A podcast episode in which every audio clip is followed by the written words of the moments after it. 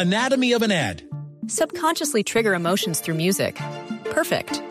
Define an opportunity. Imagine talking to millions of people across the U.S. like I am now. Identify a problem. Creating an audio ad is time consuming. Offer a solution. Utilize cutting edge AI.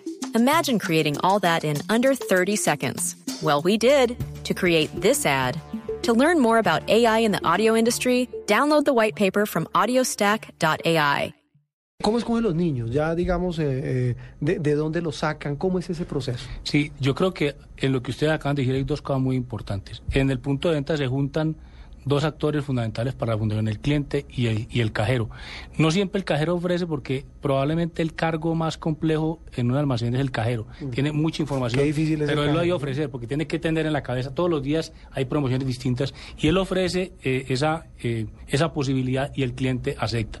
Ese es un programa muy bonito que el año pasado nos entregó casi 7 mil millones de pesos. Uh -huh. eh, de, la, de la gente que lo de la gente, la gente de la, la, las goticas, que son el 28% de los recursos de la fundación.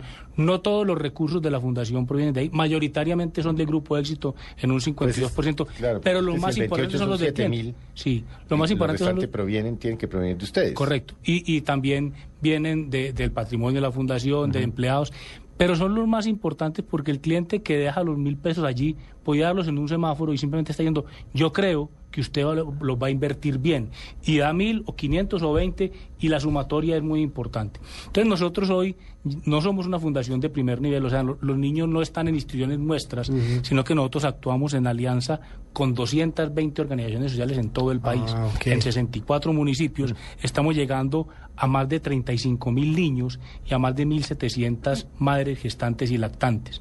Todos pertenecen a estas organizaciones y hay un proceso previo pues de selección que Sara puede detallárnoslo. Bueno, pues buenas tardes, gracias por la invitación. Eh, la fundación lo que hace básicamente, en este momento estamos atendiendo más de 35 mil niños, que como bien dijo Germán, son eh, están ubicados en instituciones de base que los atienden diariamente ¿Qué es una en institución programas. de base? Sara? Es una institución que está en la comunidad, que lleva mucho tiempo conociendo su comunidad, uh -huh. que hace parte de, de por ejemplo, una familia que empezó a darse cuenta que los niños no tenían con qué prepararse sus alimentos, sufrían quemaduras cocinándose lo poco que la mamá les dejaba y crearon un comedor comunitario que hoy ya está formalizado, oh. tiene contrato con el Estado, tiene adicionalmente un programa de atención integral, porque para nosotros eso es muy importante. Hablábamos del hambre y el hambre tiene muchas formas, hay hambre de alimentos, pero también hambre de palabras, hambre de afecto, uh -huh. y por eso la Fundación Éxito hoy habla de nutrición integral y de atención integral, refiriéndose a que no solamente debemos llegar a los niños a nutrirlos con alimentos, que es básico, con alimentos. Llegamos con alimentos y con otros programas adicionales como música, uh -huh. formación musical, educación para las maestras, porque esto que ustedes dicen, ay, yo no sabía, no conocía que la desnutrición podría generar eh, violencia, tampoco se conocía hace 20 años que esas maestras estudiaron su licenciatura, entonces hacemos formación a maestras para actualizarlas en temas de primera infancia, sobre todo en el tema de neuropsicología y desarrollo. Uh -huh. Eh, y tenemos un programa de, de, fomento a la lectura en donde a los niños y a las familias se les llega con, con libros infantiles y animación a la lectura. Entonces, esos programas, ¿cómo se eligen los niños? Los niños, eh, básicamente las instituciones, cualquier institución del país puede acceder a la información de la fundación en la página de internet. Ahí tenemos un formato en donde ellos llenan varios pues, aspectos. ¿Cómo es la niños? página, la fundación? Eh, trip, es la fundación, es la página del, del, grupo, es www.grupoexito.com y ahí hay un link a Fundación Éxito. Ajá. En esa página encuentran un formato o básicamente también pueden llamar, preguntar, venga, ustedes qué es lo que hacen. Nosotros remitimos esa información y ellos deben enviarnos cuántos niños están atendiendo, uh -huh. qué necesidades tienen, cuál es su diagnóstico. Nosotros realizamos una visita, hacemos una revisión general pues de, de la idoneidad, de que esté legalmente constituida, sí, claro. que sea sin ánimo de lucro, que, que atienda niños en Que eso. tenga fundamento. Exactamente.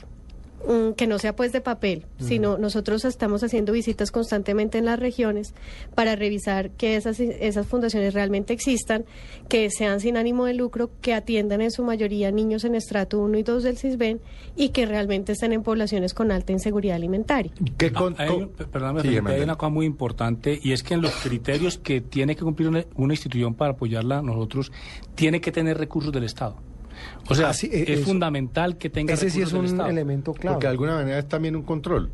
Eh, pero más que control es que la responsabilidad de los niños recae fundamentalmente en el Estado y el papel del sector privado es coadyuvar, pero no reemplazar al Estado. Sí, no, es no, que y- no echarse encima la Sí, carga. no, además a uno le dice más fácil, no, deme la plata a la Fundación Éxito. Entonces usted se la funde- si la Fundación le dice, "Tú- yo le doy el dinero y usted no le pedía nada al Estado, entonces la plata se queda allá y entonces el botín de los corruptos es, ma- es mayor. Claro. O, o hacemos un paraestado. O sea, ya, ya nos pasó en otros temas, en el tema social no nos puede pasar. O sea, el Estado tiene un brazo más fuerte, tiene más recursos. Así es. Siempre el sector privado contribuirá una partida. Entonces, es un criterio fundamental ese y permite más auditoría, permite, permite más control sobre los recursos. Mire, estoy viendo aquí que Sara eh, Felipe es eh, psicóloga, eh, tiene nueve años de experiencia en el área de primera infancia. ¿Cómo es el tema, ahora sí retomando lo que hablábamos hace un rato, eh, el tema de un niño malnutrido, un niño en un ambiente hostil, un niño sin comida? ¿Qué se está incubando? Bueno, esa es una pregunta muy interesante y la psicología ha trabajado durante muchos años para tratar de tener evidencias científicas que puedan demostrar qué pasa con un niño al que le falta una nutrición apropiada. Hemos encontrado que, por ejemplo, eh, pues en el hambre, digamos, lo que nosotros llamamos hambre oculta, que es la falta de micronutrientes en los niños, como la falta de hierro, de zinc, de vitaminas, se ha descubierto que, por ejemplo, la falta de hierro puede alterar los ciclos de sueño de un Hambre bebé. oculta es que comen cosas que no le alimentan. Hambre oculta es que, exactamente, por ejemplo, tú te tomas una gaseosa. La gaseosa son calorías vacías, te, te ofrece tantas calorías, pero ahí no hay No- no vitaminas, no hay No hay nutrientes. Y uno puede hablar de nutrición, eh, digamos, evidente de un niño que está o bajo de peso o bajo de talla, o sea, que no ha subido el peso que necesita o su talla se ha comprometido. Y esos niños, digamos que uno dice, ay, están desnutridos visiblemente, pero hay otra desnutrición, que es la desnutrición o el hambre oculta. Usted puede ser la- obeso, pero estar desnutrido. Totalmente. Nosotros tenemos una gran cantidad de niños que tienen obesidad porque después de que tú intervienes, después de los dos años, es muy difícil que en un programa de nutrición los niños puedan ganar talla y no ganar peso. Claro, pero Sara, ¿cuáles son los, los síntomas de, de- porque pues por supuesto eh, debemos acordarnos que un altísimo porcentaje de la población colombiana, como nos lo decía eh, en el programa de hace ocho días el doctor Bruce Van Master, Sí. eh, vive con menos de dos dólares diarios, con menos. O es pobreza extrema. Estamos hablando de No. menos de cuatro mil pesos. Bueno, no, claro, familia. Sí, Bueno, Ahí es. ¿Cuáles son los síntomas que un padre hoy que está en ese nivel o de golpe uno y dos del CISBEN, que debe mirar en un niño? Porque puede pensar que lo esté nutriendo y de golpe lo está desnutriendo. ¿Qué ve uno en un niño desnutrido?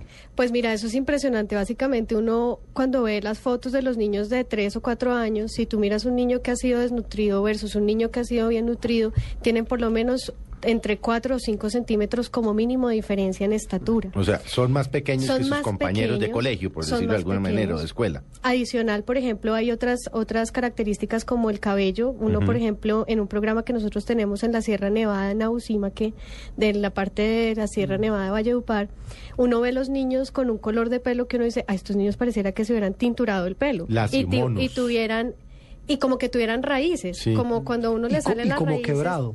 Y el pelo es quebrado. Sí. Sí, pero es lacio, pero es triste, es un pelo triste, Sin triste. brillo, pero adicional brillo. tiene Ajá. diferentes colores. Sí. Sí, como cuando una mujer se tintura el pelo y tiene raíz y adicional, pues tiene problemas de comportamiento serios. Ver, Nosotros ¿cómo teníamos cuáles? niños, yo les cuento una historia de un jardín nuestro, Sí, un sí. niño que llegaba todas las mañanas a golpear a todos sus compañeros, estaba bravo, Agresividad. agresivo, y un día, en vez de entrar al salón directamente, entró a la cocina.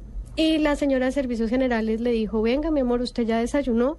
Y el niño le dijo que no. Entonces ella le dio el desayuno al niño y el niño ese día se fue a su, a su jardín. Por la tarde, cuando la, la mamá, pues cuando la, la, la profesora fue a entregar al niño a la mamá, le dijo, ay no, Hoy el niño se portó muy juicioso, estuvo atento, estuvo alegre, habló con sus compañeros y la mamá, ay, qué bueno, bien.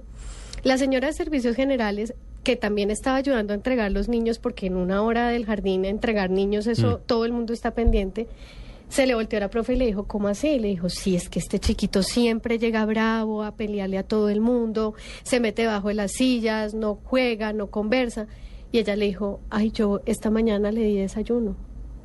Entonces al otro día la profesora le preguntó a la mamá, el niño viene desayunado y la mamá inmediatamente se puso a llorar y a decir, no, nosotros desde hace un mes no podemos desayunar porque mi esposo perdió su trabajo y no tenemos con qué comer. Entonces el niño pasaba desde las 4 de la tarde, que era el último momento en El jardín, la- hasta las 8 de la mañana del otro día sin haber comido nada.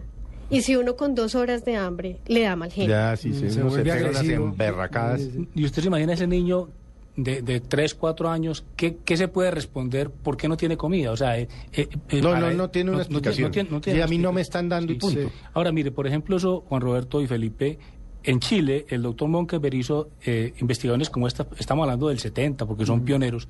Cogían eh, un cerebro de un niño nutrido y uno desnutrido y le aplicaban un rayo de luz muy potente. ¿Y qué se veía en ese cerebro por dentro? El cerebro del niño nutrido era una masa compacta. El cerebro del niño desnutrido era una pequeña masa rodeada de un líquido. O sea, el niño nutrido adecuadamente, la masa cerebral es mayor. De hecho, inclusive... Ah, crece más, claro, Crece crece más, el cerebro, claro, sí. claro, tiene más masa. O sea, la, cal- la, la calidad también tiene que ver con la cantidad. Mm. El niño, por ejemplo, que tiene eh, recibe música en los primeros años de vida, su cerebro, su masa cerebral es mayor, es más grande, además de que tiene más habilidades para aprender matemáticas y más, pero su cerebro es más grande cuando está adecuadamente nutrido. El tema de la música, digamos que ese es como el otro, el otro, el otro capítulo que estoy viendo de la fundación. ¿Cómo es el tema de los niños de esa primera infancia que son preparados Primera gracias a la infancia es de qué edad, qué edad. ¿De qué edad, qué edad? Yo debería saberlo, pero no lo sé. Hasta No, los, pues, hasta los, hasta los cinco tampoco. años. Con Cinco todo lo que yo no sé si haría una gran enciclopedia, pues voy diciendo. ¿no? Pues, pues súmeme a mí ahí, Sí, sí, sí. porque Cinco años y once meses. Cinco años y once meses. Esos niños de esa primera infancia, ¿qué aprenden de música? ¿Cómo es el tema de la música, ya que Germán lo menciona? Que no es simplemente como el aprendizaje de un arte, sino veo yo que es como parte fundamental del desarrollo de, De esos pequeños. Bueno, ese es un tema que es uno de los consentidos de la fundación. Nosotros creemos que lo que hacemos tiene que favorecer equidad en el país. Y en el tema de música sí que hay un problema. Los niños de estrato 1 y 2 no solo reciben una educación de baja calidad, sino que adicionalmente no tienen cómo acceder a programas culturales distintos, pues no hay programas culturales. No, pues que si no tienen con qué No comer, tienen- mucho menos Van a tener para ir a música. para ir a nada cultural, distinto Claro. de lo que les enseñan en los colegios, en las escuelas. La fundación tomó la decisión de aliarse a Fomento de la Música que tenía un programa musical muy interesante y es no es usar la música como un instrumento para que el niño se mueva mejor, aprenda matemáticas, que también sirve, digamos, es funcional. Pero el programa de música tenía como propósito fundamental o tiene como propósito que el niño desarrolle habilidades y competencias musicales.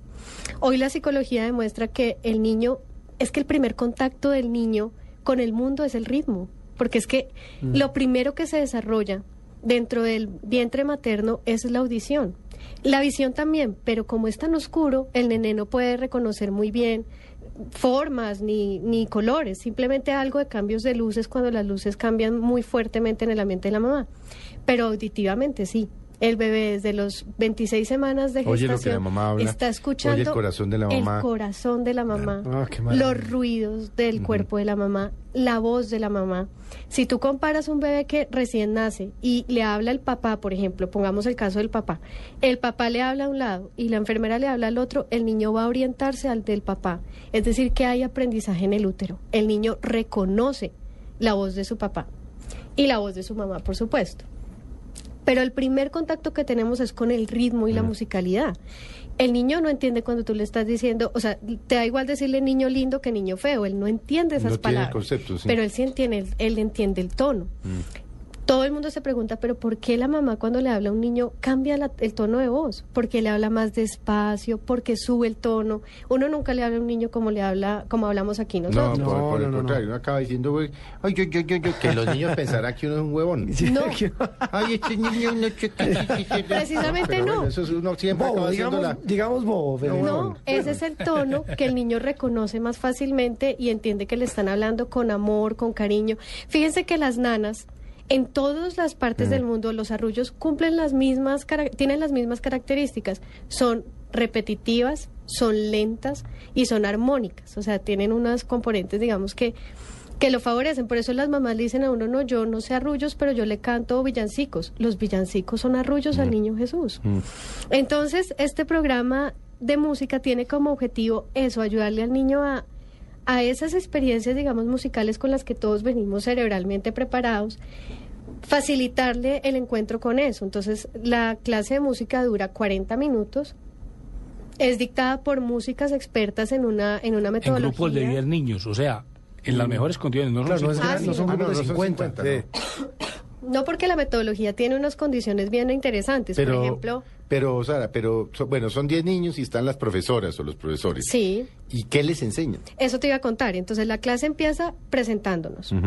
Con alguna canción, con alguna... Luego hay un reconocimiento, hay un entrenamiento de oído en melodías. Entonces ponen a los niños a cerrar los ojos y a, bueno, a poner las manitas contra el escritorio, cerrar los ojos y hacen sonar una campana. Ujú. El niño luego levanta los ojos y alza la mano el que, el que crea haber reconocido de las campanas que tiene la maestra ahí cuál fue la que sonó. Entonces los niños comprueban varias veces y van entrenándose. Es impresionante. Al principio los niños, pero luego van dándose cuenta que la característica de la campana ofrece una característica sonora distinta. Luego, incluso hay un tema de improvisación, de que los niños empiecen a, tratar de cantar ellos, porque el primer instrumento que tenemos todos a la mano es nuestra voz. Entonces, los niños también se les enseña canto y ya tenemos en Medellín, que es el programa que, que más tiempo lleva, eh, niños en, en un coro, pues, bellísimo, que se presentó el año pasado en el Pablo Tobón, Ujú. eh, co- enfrente de un... ¿Cuántos padres eran, Germán? Eran 800 personas. 800 personas. Entonces, Estamos hablando de niños, de De niños de- de, de- de menos cuatro de o cinco 5 años. años. de menores de 6. Sí. Eso es lo que es interesante, Mm. porque todo el mundo se imagina un, coro, un coro grande. No, muchachitos niños de son 8, 9, 10 años. Pequeñitos, son niños muy chiquitos. Uno no se imagina lo chiquitos que son los niños en la primera infancia. Entonces, así funciona la clase. Básicamente, reconocimiento musical, luego hay un trabajo rítmico, o sea, no solo de melodía, sino de, de ritmo también. Y hoy tenemos niños que, que dicen básicamente, yo ya no necesito estudiar nada en la universidad porque ya, porque yo ya soy músico. Ya soy músico. Bueno.